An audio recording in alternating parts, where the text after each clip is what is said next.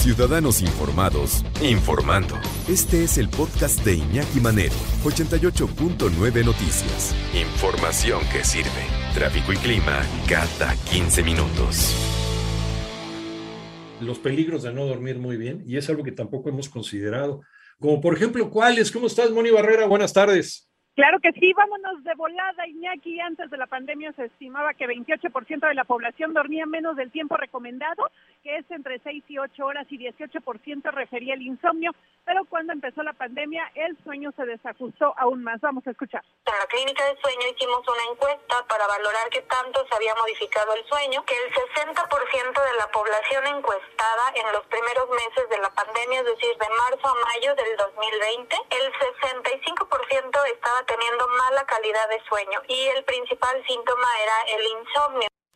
Y escuchamos la voz de la doctora Guadalupe Terán, ella es presidenta de la Sociedad Mexicana para la Investigación y Medicina del Sueño. Iñaki advirtió que para conciliar el sueño se requieren entre 10 y 20 minutos previos, pero ante el insomnio las más afectadas son mujeres de 18 a 40 años, el segundo grupo mayores de 40, después los hombres jóvenes y por último los hombres mayores de 40 años. Vamos a escuchar. Si yo tardo más de 20 minutos de manera recurrente, es decir, más de tres veces por semana en el último mes, eso ya es un indicador insomnio. Y si además tengo un síntoma durante el día, por ejemplo, cansancio, problemas de atención y memoria, irritabilidad, dolor de cabeza, y bueno, Iñaki, se sabe, de acuerdo con los especialistas, que cuando hay luz, el cerebro tiene información que debemos seguir despiertos.